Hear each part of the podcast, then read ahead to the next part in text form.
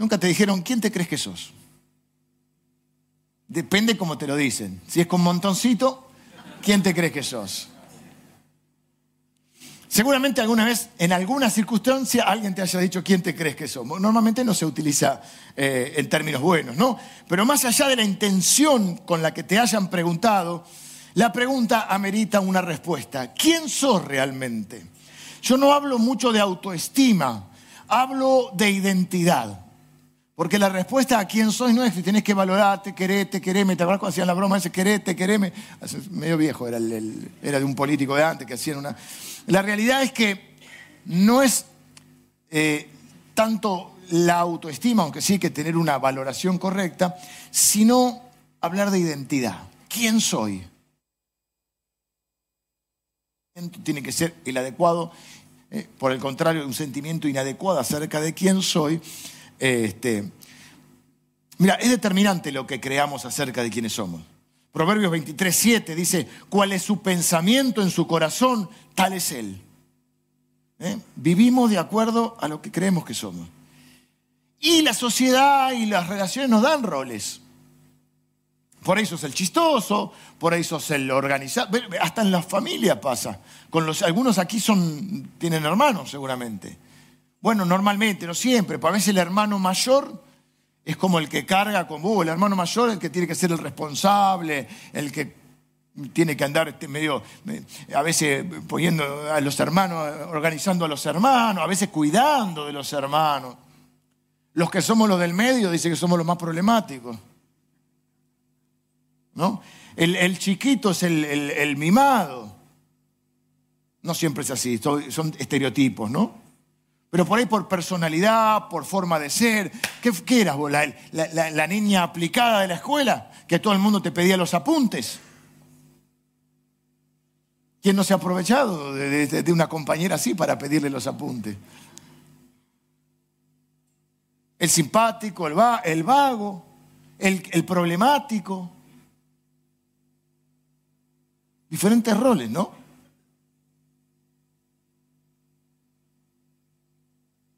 A veces referido a, alguna característica física, alguna característica de personalidad. Nos dan roles. Y a veces nosotros asumimos eso porque todos queremos ser aceptados. Por eso, básicamente quiero contestar esta pregunta. ¿Quién te crees que sos? ¿Cuál es tu identidad? Y nuestra identidad puede estar fundamentada en diferentes opiniones, digamos. Primer punto, mi identidad puede estar basada en lo que otros dicen de mí, en la opinión de los otros, lo que he escuchado de mi entorno sobre quién soy yo.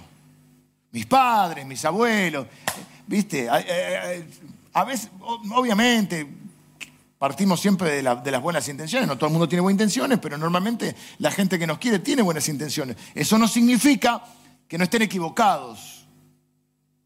Que por eso nos haya puesto un rótulo, una etiqueta. Ahora, gracias a Dios, estamos viviendo una época donde la sociedad, como todo, cosas buenas y cosas malas, pero en algunos aspectos ha mejorado. Aunque se lucha mucho contra el bullying, hay toda una, hay una concientización de esto. En nuestra época eran todos apodos, nadie tenía nombre. Y uno dice, bueno, no nos hacía mal. No sé si no nos hacía mal.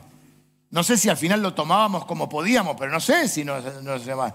¿No? Esos apodos que a veces no eran tan lindos, ¿no? Y todos tenían que ver con una característica física, con algo. Y en general eran más bien eh, resaltando no lo bueno, me explico, no quiero hacer ahora, porque quiero ser políticamente correcto yo también, y aprender de esto, pero en nuestra época era casi que te reías de algo que para el otro podía ser un defecto o algo no, no agradable. Mi identidad basada en lo que otros dicen de mí, lo que he escuchado en mi entorno. Es decir, fundamento mi identidad a partir de lo que la gente dice que soy. El problema, Jesús pregunta, pero no lo pregunta, él pregunta con, cierta, este, con, cierta, no, con toda, total intencionalidad. Dice, ¿qué dice la gente que soy yo? Bueno, unos Juan el Bautista, a sus discípulos, ¿no? Otros dicen que sos eh, eh, Elías reencarnado. Y en un momento dice, ¿y ustedes quién dicen que soy? Él en realidad estaba ahí donde Pedro dice, tú eres el Cristo, el Hijo del Dios viviente. Jesús no necesitaba afirmar su identidad. Quería en ese momento eh, darse, ya empezar a darse a conocer a los suyos como quien verdaderamente era. Quería, estaba formando la fe en ellos. Pero hace esa pregunta, ¿quién dice la gente que soy? Y quizá es una de las formas en que muchas veces, de las más comunes, en las que nosotros empezamos a formar nuestra identidad, por lo que los demás dicen que soy. Y después asumís ese rol. Si fuiste siempre la hija responsable y ya asumiste el rol de que tenés que ser la persona responsable. Si sos la que siempre, o, sos el que siempre está resolviendo los problemas de los demás y de alguna manera sos siempre el que intenta resolver, porque tu valoración está ahí. Si fuiste siempre, no sé, eh, porque tu aspecto eres una, una, chica, vamos a una chica, pero, porque nuestra facha, Emilio, no la vamos a... Fuiste siempre una chica linda, sos la linda, pero, ah, no es porque era, ah, eh, pero si es linda, es huequita. ¿No, no estaban estos este, estereotipos? No, no, vos no pensé porque vos sos linda. Y tu rol es el de ser linda. Si no, tenés que ser macaruda o estudiosa, o responsable. O sea, tenés que tener alguna característica que los demás te dan a veces ese rol. Y el problema de basar nuestra identidad en esto, no, sé si empezás a pensar, no sé si pon, si no es que el de la noche nunca lo filmamos, estamos saliendo, así que saludamos a todos. Porque esto da para conversarlo y para que podamos decir, a mí, yo tenía este eh, este sobrenombre, este mote, esta, esta, esta etiqueta, ¿no? Nos van pegando etiquetas. Y el problema de esto es que la opinión de la gente siempre es subjetiva. Es decir, no es objetiva, no es exacta. ¿Por qué? Y bueno, porque está basada en una información errónea o al menos incompleta. Es decir, información limitada y muy particular. ¿Por qué? Porque nadie te conoce completamente. Nadie sabe qué pensás, qué sentís, cuáles son tus deseos, tus anhelos, tus motivaciones. Pueden tener una parte de esa información. Por eso dije, puede ser o incompleta o muchas veces errónea. Ah, yo pensé, a mí mucha gente que, mucha gente no, pero algunas personas, en un momento sobre todo, quizás ya me conoce, me decía, ah, yo antes no te quería y ahora te quiero. Y la verdad que ni antes me conocías ni ahora me conoces. Solamente que predico el domingo. Y yo me siento muy querido muy amado en esta iglesia. Pero la verdad es que a veces hay muchos prejuicios. Porque uno piensa, no, esta persona es así, es así. Y la verdad es que no lo conocemos. No conoces tanto para poder establecer la identidad de otro. Entonces nosotros no podemos guiarnos por lo que los, lo que los otros dicen. Porque la verdad que eh, eso tiene que ver con un montón de factores relacionales, con las motivaciones de los otros, con las frustraciones de los otros. Muchos papás que a veces transmiten sus frustraciones sobre sus hijos eh, y queriendo que sus hijos sean lo que ellos no pudieron ser. Y eso también afecta. Y porque cada uno tiene sus rollos, digamos. Cada cual tiene un trip en el bocho, dice Charlie García. Cada uno tiene su, su viaje. Así que no podés basar tu identidad en lo que otros piensan, porque nadie te, salvo Dios, nadie te conoce completamente. La segunda opción es cuando mi identidad está basada en lo que yo digo, ya sea porque por lo que escuché, ya sea por hechos que han ocurrido en mi vida, incluso quizá por errores que yo he cometido o circunstancias de vida, yo baso mi identidad en lo que yo pienso que soy. Y ahí también tenemos otro problema, porque aún tu propia opinión no deja de ser subjetiva. No sos objetivo, nadie es objetivo sobre sí mismo, o, completamente. De vuelta, la información o la, opinión puede ser limitada, puede ser eh, condicionada por un montón de hechos que han pasado, y porque también como se dice habitualmente, todos tenemos un lado ciego, como el espejito del auto, ¿viste? Que siempre dicen que hay una parte que no alcanzás a ver. Todos tenemos un lado ciego, Todos por eso necesitamos de gente que nos quiera, que nos haga ver eso que nosotros no podemos ver de nosotros mismos.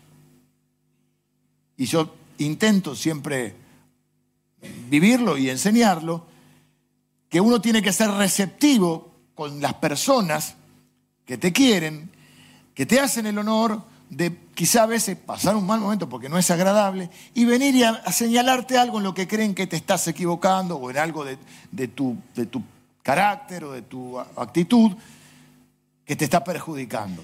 Porque la gente que te quiere y viene a decírtelo, eh, es, incómodo ir a decirle a alguien eso. Pero hay que, hay que querer mucho a una persona para hacerlo. Porque mucha gente no te lo va a decir porque no tiene ese compromiso y está bien, porque tampoco no hay corrección sin relación. Pero también hay gente que no te lo va a decir, pero lo va a decir en otro lado. Así que no te enojes cuando alguien que te quiere te señala algo. Es un acto de amor. Te está cuidando.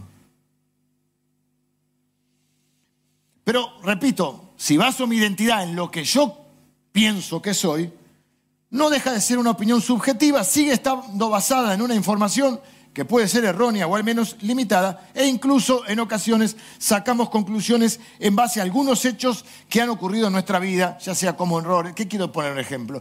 Vos cometiste un error, eso no significa que tu identidad es la de un error, no sos un error. Te voy a decir más, somos pecadores, pero cuando estás en Cristo, tu identidad ya no es más la de pecador. Seguimos pecando y pecamos sí, porque hay una naturaleza, pero yo ya no soy un pecador, ahora soy un hijo de Dios que a veces peco, pero mi identidad ya no es la de un perdido, un pecador, mi identidad es la de hijo de Dios. Y de esto quiero hablar, porque mi verdadera identidad está determinada por lo que Dios dice que soy. Porque Dios sí me conoce completamente, totalmente. Es más, Dios conoce cosas de mí que ni yo sé. Y porque toda información errónea, incluso toda mentira, porque también podríamos extendernos, que hay una tercera eh, falsa identidad, que es lo que Satanás dice de mí. Que es cuando él sobre hechos que han ocurrido en mi vida edifica mentira. Porque Satanás, como, es conocido en la Biblia? Como el padre de la mentira.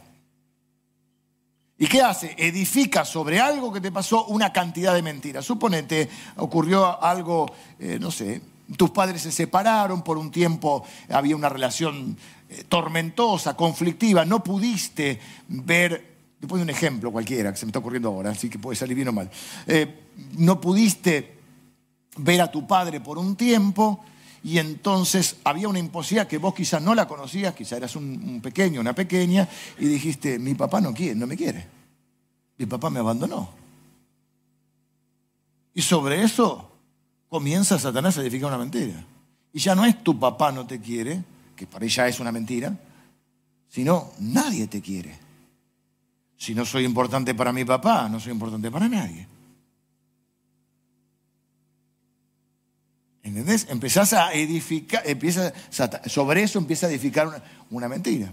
Entonces ese sentimiento de que nadie te quiere te produce un sentimiento de rechazo, de que la gente te rechaza, te sentís rechazado. Y como te sentís rechazado, muchas veces te digo, puedes ser hipersensible, puedes ser cerrado en tu corazón, puedes ser desconfiado porque no querés que nadie más te lastime. Eh, diferentes situaciones donde Satanás aprovecha para edificar sobre un hecho, modificarlo o establecer una mentira. Por eso mi, verdadera identidad está, por lo, está, determinada por lo que Dios dice, porque ¿cómo se contrarresta una mentira con la verdad? ¿Dónde está la verdad de Dios? En su palabra. Y hoy, yo ya tenía, obviamente, la, prédica preparada. Eh, vamos a abrir la Biblia en Efesios. ¿no? En Proverbios solamente tomamos tal es su pensamiento, cuál es su pensamiento, su corazón, tal es. Pero la verdad que para hablar de identidad necesito sí o sí ir al capítulo 1 de Efesios. Decía que esas cosas de sintonía espiritual. Hoy Marcos Vidal predicó de Efesios capítulo 1 también. Él predicó el párrafo siguiente al que voy a predicar yo hoy. Él predicó de abrirnos los ojos. De, Pablo, el apóstol Pablo le envía una carta a los hermanos que están en Éfeso. Él está preso y les dice, estoy orando para que Dios les abra los ojos y para que ustedes entiendan la riqueza de la gracia de Dios que hay en ustedes. Para que ustedes vean realmente. Claro, yo vi al párrafo anterior donde Él les habla de quiénes son en Cristo. Y vamos a leer de corrido, porque el capítulo 1 tiene una característica. Solo tiene cuatro párrafos. Y cada párrafo, párrafos largos, no tienen puntos y aparte, solo tienen algunas comas. Es como que, a ver si se entiende la expresión, se embaló, se entusiasmó tanto que empieza a predicar. Son párrafos. Hoy eh, Marcos leyó desde el versículo, él leyó creo que es del 11, no, el 15 leyó él, del 15 al 23. Todo eso sin, un punto aparte. Y yo voy a leer del 3 al 10 son ocho versículos, ocho versículos donde no hay un punto. Empieza y entra como una especie de, de entusiasmo. Quiero decirte que esto lo escribe desde la cárcel. No está en un hotel cinco estrellas, ¿eh? ni comiendo algo rico en un restaurante y pensando en un yate, pensando que, qué linda que es la vida. Está preso en Roma. voy a poner los anteojos porque no me quiero perder ningún versículo de esto. Mire lo que dice. Lo leo y después lo voy a leer de corrido y después vamos a, ver cuál es nuestra identidad en Cristo. Dice, bendito sea el Dios y Padre de nuestro Señor Jesucristo, que nos bendijo con toda bendición espiritual en los lugares celestiales en Cristo. Frase de Efesios y del apóstol Pablo, en Cristo. En Cristo somos nuevas criaturas, nuevas personas. En Cristo somos esto, somos lo otro. Y dice, bendito sea el Dios y Padre de nuestro Señor Jesucristo, que nos bendijo con toda bendición espiritual en los lugares celestiales en Cristo. Según nos escogió en Él antes de la fundación del mundo, para que fuésemos santos y sin mancha delante de Él. En amor, habiéndonos predestinado para ser adoptados hijos suyos por medio de Jesucristo, según el puro afecto de su voluntad, para alabanza de la gloria de su gracia, con la cual nos hizo aceptos en el amado, en quien tenemos redención por su sangre, el perdón de pecados según las riquezas de su gracia, que hizo sobreabundar para con nosotros en toda sabiduría e inteligencia, dándonos a conocer el misterio de su voluntad, según su beneplácito, el cual se había propuesto en sí mismo, de reunir todas las cosas en Cristo, en la dispensación del cumplimiento de los tiempos, así las que están en los cielos como las que están en la tierra. Casi no tenía tiempo de respirar. Es largo y es, en esta traducción es un poco, vamos a ir desgranando algunas cosas. Pero hay un montón de palabras acá que son esenciales. Quiero mostrarte lo que Dios dice de vos. Toda la Biblia es inspirada por Dios. Esto lo escribe el apóstol Pablo, inspirado por Dios. Y dice que esta es la verdad sobre quiénes somos. Y dice que soy un hijo de Dios, elegido, amado y bendecido. Mi Padre me ama incondicionalmente, absolutamente, completamente, inmutablemente. Eso quiere decir que no, no tiene variación y eternamente. Y nada ni nadie jamás me va a poder separar de su amor. Noten las palabras que yo marqué ahí. Dice, nos bendijo, nos eligió en amor, o sea, nos amó para ser adoptados hijos suyos, nos aceptó, nos hizo aceptos, aceptables, como quieran decirlo, en el amado. Habla de, dice que hizo sobreabundar, la otra traducción dice que hizo... Em, Esperen que lo tengo acá porque me encantó esta traducción. Quiso sobreabundar su gracia. Y la, la, nueva traducción viviente dice, Él desbordó su bondad sobre nosotros junto con toda la sabiduría y el entendimiento. La única manera de contrarrestar las opiniones erróneas de los demás o la propia sobre las cuales hemos basado nuestra identidad y andamos mendigando amor, andamos mendigando aceptación, andamos mendigando valoración, la única, de diferentes maneras, queriendo llamar la atención de una u otra manera, siendo centro, siendo, eh, poniéndonos a un costado, siendo eh, desconfiados, siendo hipersensibles, es saber quiénes somos en Cristo nuestra verdadera identidad, nuestra valoración. Dios te hizo único y especial. Dije el domingo pasado que no hay dos personas iguales en este mundo. Cada uno de nosotros tiene las huellas digitales únicas, la dentadura única, algo en los ojos hay que es único. De la misma manera, internamente, cada uno de nosotros, y bien todos somos hechos a imagen y semejanza de Dios, cada uno de nosotros es único y especial para Dios. No te compares. No caigas en la trampa del rendimiento, de la comparación. Sos único para Dios. Y dice que, bueno, esto es uno de los descubrimientos más grandes para mí de mi vida, fue cuando leí este pasaje por primera vez, hace años, cuando leí en la Biblia que Dios me había elegido antes de la fundación del mundo. Lo primero que tengo que saber que soy un hijo, una hija de Dios elegido antes de la fundación del mundo. Antes de crear los cielos y la tierra, Dios me eligió. Me hizo nacer, me creó. No soy un accidente de la vida, del destino. No soy un error de cálculo. Pensar que antes de crear los cielos y la tierra, Dios me había elegido, había pensado en mí, me había creado con un propósito, y dice, para alabanza de su gloria, para que mi vida le dé gloria a Él, me conmovió hasta lo profundo de mi ser. Repito, la Biblia dice que Dios pensó en vos y te creó. Y antes de crear los cielos, la tierra y la maravillosa creación, Dios ya tenía determinado que ibas a venir a este mundo para que tu vida tuviese sentido, propósito y lleves a cabo un destino. Por eso dice que te predestinó, te dio un predestino para que vos lo lleves a, cabo.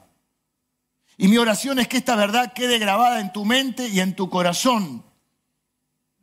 No sos el fruto de una casualidad, no sos el fruto de un error, no de cálculo, ¿viste? Ah, viniste porque calculamos mal. ¿Cómo? No, te enterás que tu padre, o uno de tus padres, los dos, no, no, no te querían tener. Oh, viniste, vos viniste de casualidad. Sos un error de cálculo. Sos el fruto del descontrol de dos personas.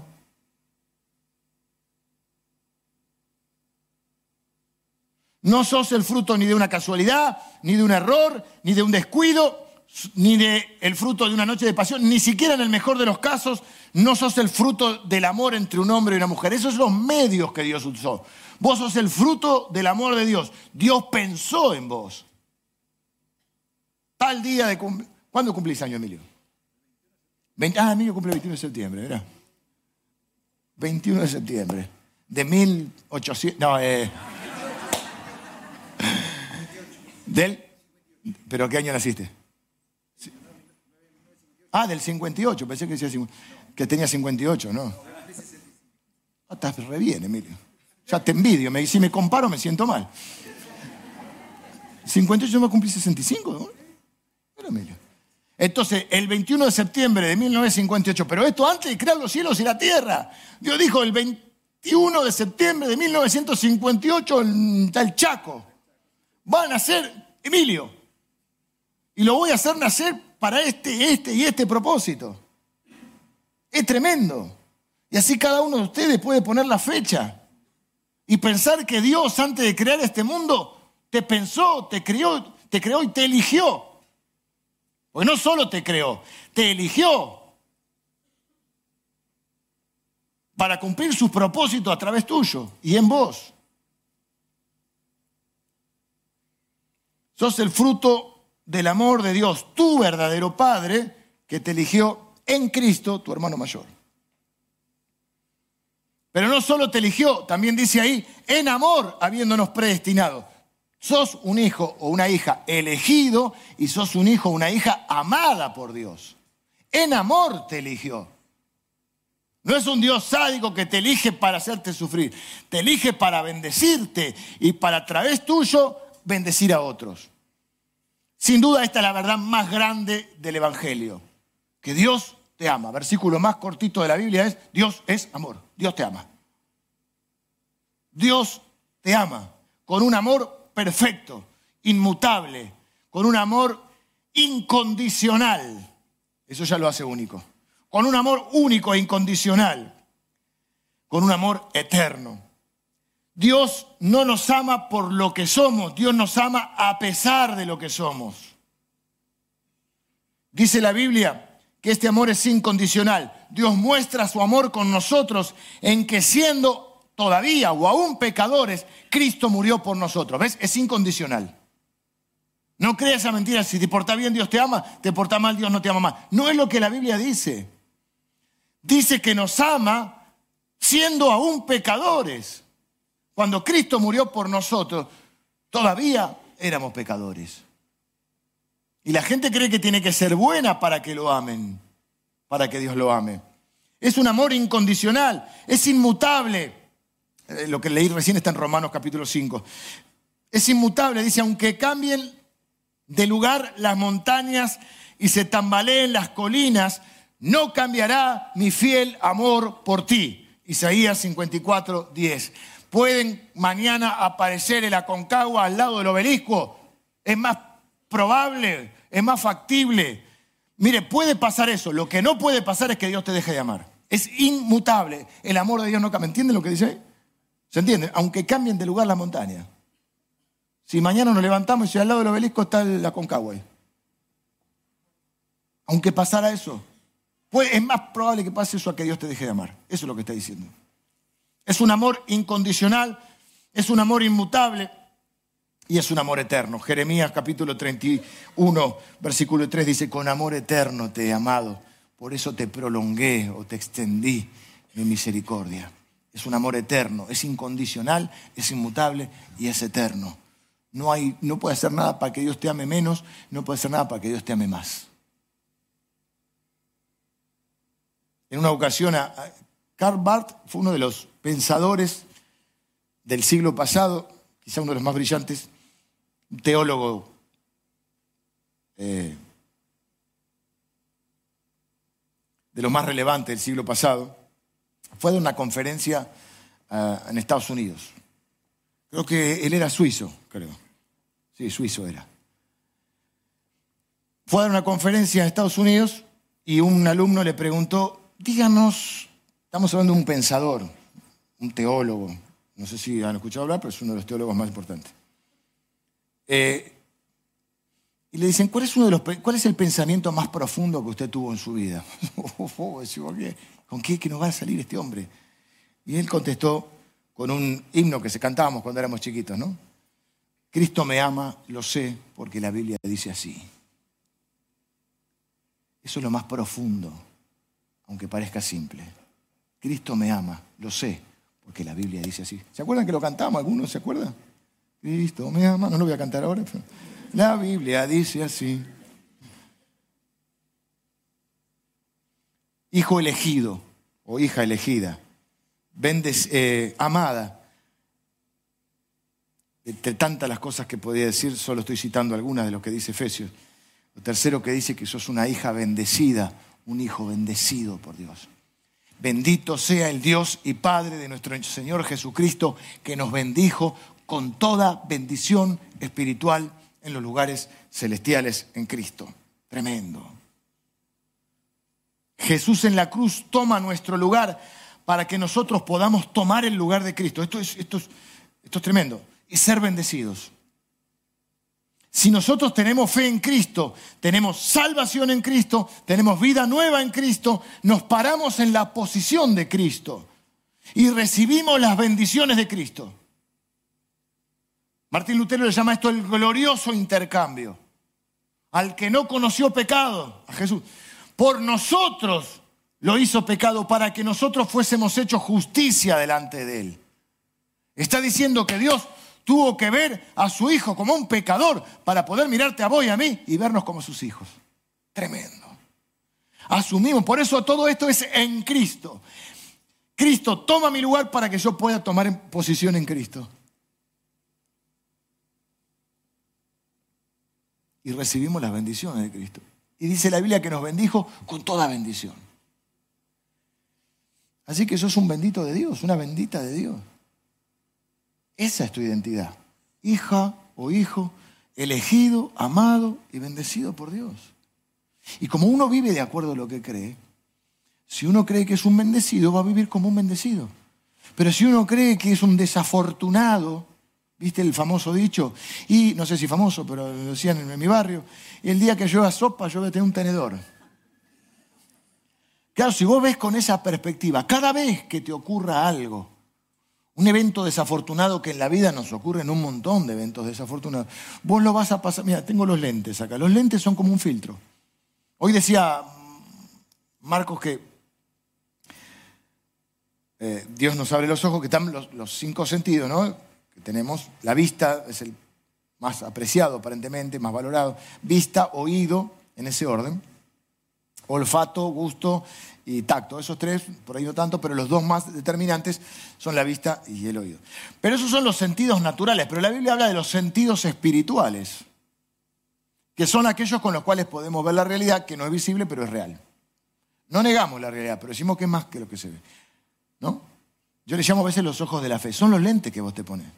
Y de acuerdo a los lentes, había un, un escritor, no es cristiano y no es muy querido por los cristianos, aunque yo creo que estuvo mal interpretado. Nietzsche decía, no hay hechos, hay interpretaciones. O sea que no es solo el hecho, sino como yo interpreto el hecho. Y muchas veces eso de acuerdo a los lentes que yo me pongo. Me quedan más o menos, ¿no? Me agregan unos añitos, pero bueno. Y de lejos no veo, así que veo borroso. Si yo creo, por ejemplo, que soy un desafortunado en la vida, que yo nací sin suerte, cada vez lo que voy a tener es un, una percepción que siempre voy a atravesarlo por ese filtro. A ver si me explico. Cada hecho que ocurra, lo primero que va a venir a mi mente, ah, ves, porque yo no tengo suerte en la vida. Y si alguien me dijo, vos no tenés suerte en la vida, entonces yo me creo esa mentira, cada vez que me pasa algo, no tengo suerte en la vida. Y vas a registrar esos hechos, y quizás no vas a registrar un montón de cosas en las cuales sí tuviste, no sé si fuiste suerte o tuviste bendecido, las cosas salieron. Vas a estar enfocado en lo que no te salió. Si te dijeron toda la vida que vos sos un inútil, por ahí con esas palabras o con otras más elegantes, cada vez que algo no te salga, vas a decir, a mí no me sale porque yo soy un inútil. Y voy a tratar de disfrazarlo de diferentes maneras, dando lástima, eh, haciéndome el superpoderoso, o, o diferentes maneras para que la gente no se dé cuenta, la verdad, entre comillas, que soy un inútil. Pero en mi interior siento eso. Porque los estoy filtrando con esa identidad falsa. No serví para nada o lo que fuera que te hayan dicho. Si vos lo filtrás con los ojos de la fe, que es creer lo que Dios dice, vos vas a registrar los hechos que demuestran quién sos. Por eso digo que uno vive de acuerdo a lo que cree. Y si en la iglesia muchas veces la gente le dice, no, si haces esto te vas a perder, te vas a ir al infierno, sos un perdido. Y va a vivir como un perdido.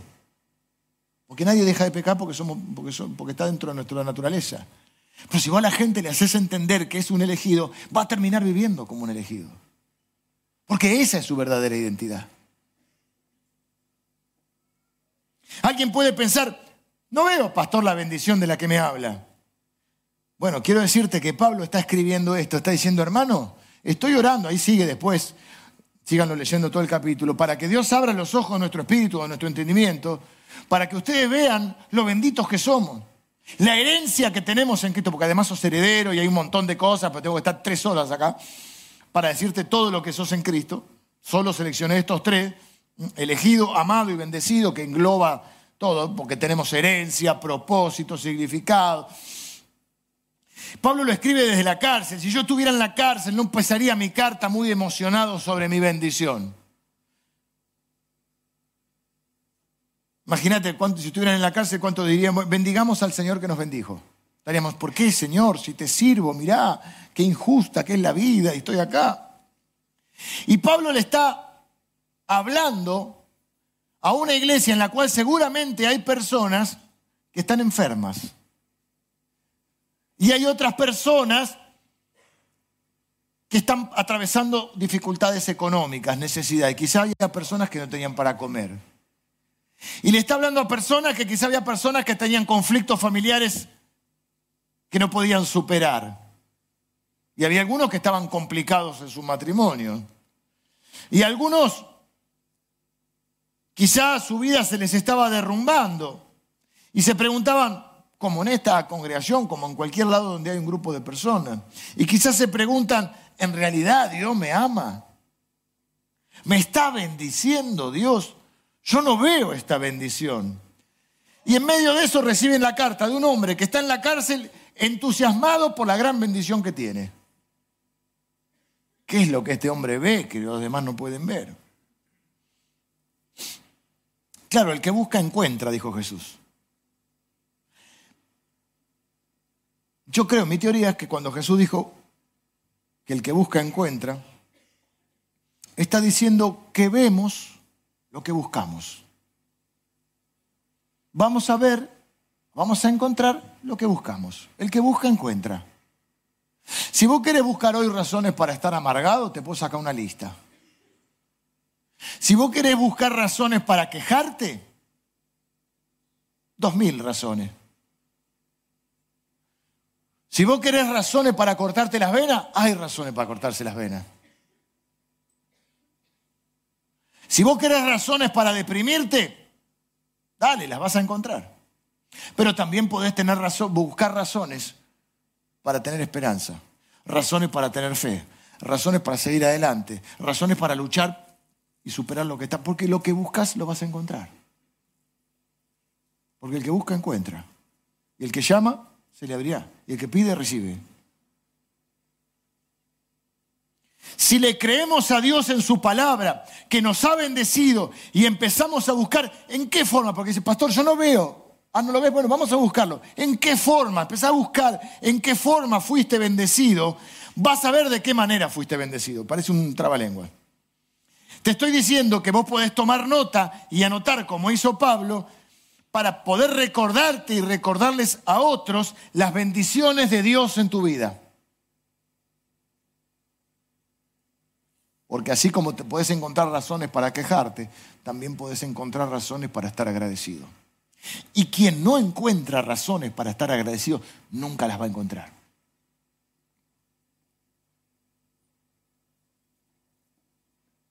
Eso es lo que Pablo está diciendo. Está registrando en una carta las bendiciones que tenemos en Cristo que Él tiene. No está pensando estoy en la cárcel injustamente, no, está pensando que Él es un bendito de Dios. Y empieza a pensar y a encontrar las bendiciones que tiene en Cristo. Dice, para, para, yo estoy acá, pero este no es mi destino. Esto es una parte de mi vida. Esto es una circunstancia que estoy viviendo. Este no es mi destino. Mi destino es de gloria con Cristo. ¿Por qué? Porque Él me eligió, porque Él va a cumplir su propósito en mí, porque la buena obra que empezó la va a terminar, porque Él me ama incondicionalmente, inmutablemente, con un amor perfecto, con un amor incondicional, con un amor eterno, porque soy un bendecido de Dios que me ha bendecido con todas las bendiciones espirituales, porque me ha puesto en el lugar de Cristo. Y si estoy en Cristo con Él, tengo todas las cosas. Y las registra en una carta que nos llega a nosotros, que le envía a los Efesios, a la iglesia que estaba en Éfeso, pero nos llega a nosotros de un hombre encarcelado que se entusiasmó tanto por la bendición de Dios en su vida que ni siquiera tuvo tiempo de ponerle puntos a la carta. Me parece fantástico que nosotros podamos ver y entender quiénes somos en Cristo. Así de entusiasmado estaba, que no podía parar de escribir, de diciéndonos quiénes éramos en Cristo. La pregunta es, ¿quién sos? ¿Quién te crees que sos? ¿Le vas a creer a los demás? ¿Le vas a creer a, tu yo dañado o herido? ¿Le vas a creer a Satanás? ¿O le vas a creer a Dios? Vengan los músicos. La única manera de derribar una mentira es construir a partir de la verdad. Dice la Biblia que las armas que Dios nos dio son poderosas en Dios, las armas espirituales, para destruir fortalezas. Y a veces esos pensamientos funcionan como fortalezas en nuestra mente, que no, nos dejan ver todas las bendiciones que, que tenemos y no nos deja entender quiénes somos en Cristo. ¿Crees que sos? Vos podés contestar, yo soy una hija de Dios, soy un hijo de Dios, elegido, amado y bendecido. Mi Padre me ha bendecido con toda bendición espiritual. Claro, en los lugares celestiales quiere decir esto, que es cierto que todas las bendiciones todavía no se han materializado en tu vida. Es cierto que hay parte de esas bendiciones que se van a ir materializando en tu vida aquí en la tierra. Y es cierto también que hay bendiciones que las recibiremos en los lugares celestiales cuando estemos con Cristo.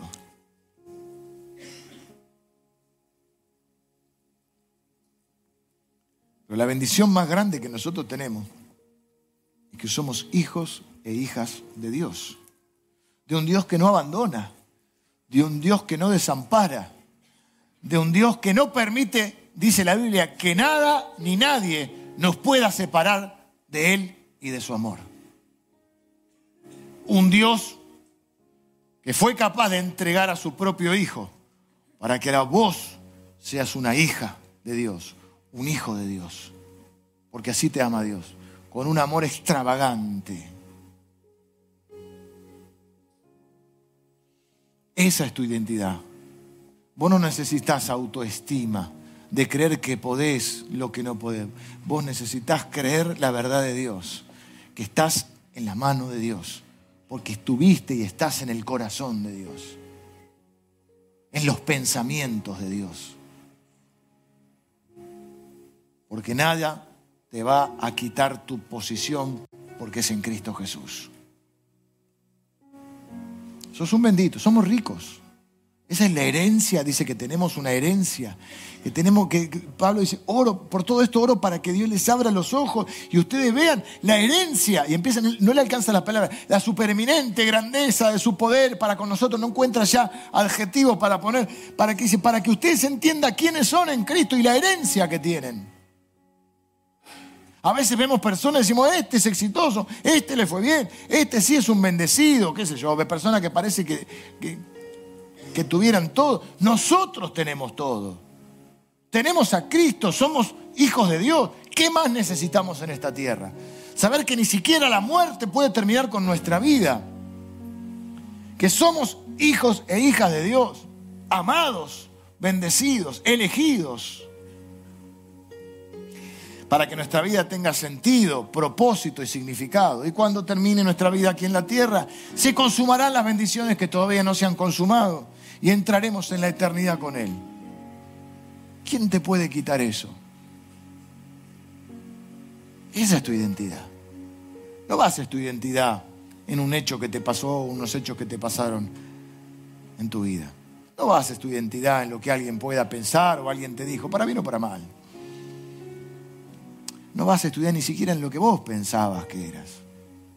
Mucho menos en las mentiras que Satanás puede haber edificado en tu vida. Basá tu identidad en lo que Dios dice que sos. Y Él dice que sos un hijo, una hija amado, elegido y bendecido. Para llevar adelante sus propósitos en tu vida y a través tuyo. Tanto te ama Dios que vino Jesús a pagar el precio para rescatarte, para adoptarte como un hijo. Y una vez que sos hijo o sos hija de Dios, ya nadie te puede separar. Así que nadie crea de sí más de lo que es, pero nadie tampoco crea menos de lo que es, ni más ni menos. Nada más y nada menos que hijos de Dios. Me gustaría tener una oración y pedirle al Señor lo mismo que el apóstol Pablo, que Él siga abriendo los ojos de nuestro entendimiento para, para que sepamos quiénes somos y a qué nos ha llamado el Padre. Señor, gracias por tu palabra. Tu palabra es verdad. Tu palabra contrarresta cualquier mentira que hayamos creído, que nos hayan dicho o que nos hayamos dicho. Señor, tu palabra es la verdad que nos hace libres. Libres de las trampas del rendimiento, libres de las trampas de la comparación, libres de los sentimientos inadecuados que no nos dejan ser y expresarnos y, desarrollarnos para lo que nos has puesto en esta tierra. Gracias Señor por la verdad liberadora de tu palabra, que nos afirma en tu gracia, en tu amor y en tu elección. Gracias Señor, porque nada ni nadie nos puede separar de ese amor que desborda nuestro corazón. Oro Señor para que abras los ojos de nuestro entendimiento, los ojos de nuestro espíritu y podamos entender quiénes somos realmente en Cristo. Gracias por el Señor Jesucristo, porque por Él, de Él y para Él son todas las cosas. En Él estamos, en Él vivimos tomamos la posición que Cristo nos ha otorgado de hijos e hijas. Y Señor, nos paramos y nos afirmamos en esa identidad. Señor, rechazamos toda mentira que hemos creído. Que no podemos, que no sale, que no somos, para creer quiénes realmente somos y para vivir de acuerdo a esa identidad. Gracias Señor, porque nos has dado esta nueva identidad en Cristo. Las cosas viejas pasaron y ahora todas son hechas nuevas. Señor, yo bendigo a cada persona que recibe esta verdad de tu palabra. Padre, te pido que tu Espíritu no solo confirme, sino haga que esta palabra se implante en sus corazones y empiece a traer frutos de libertad, frutos de sanidad.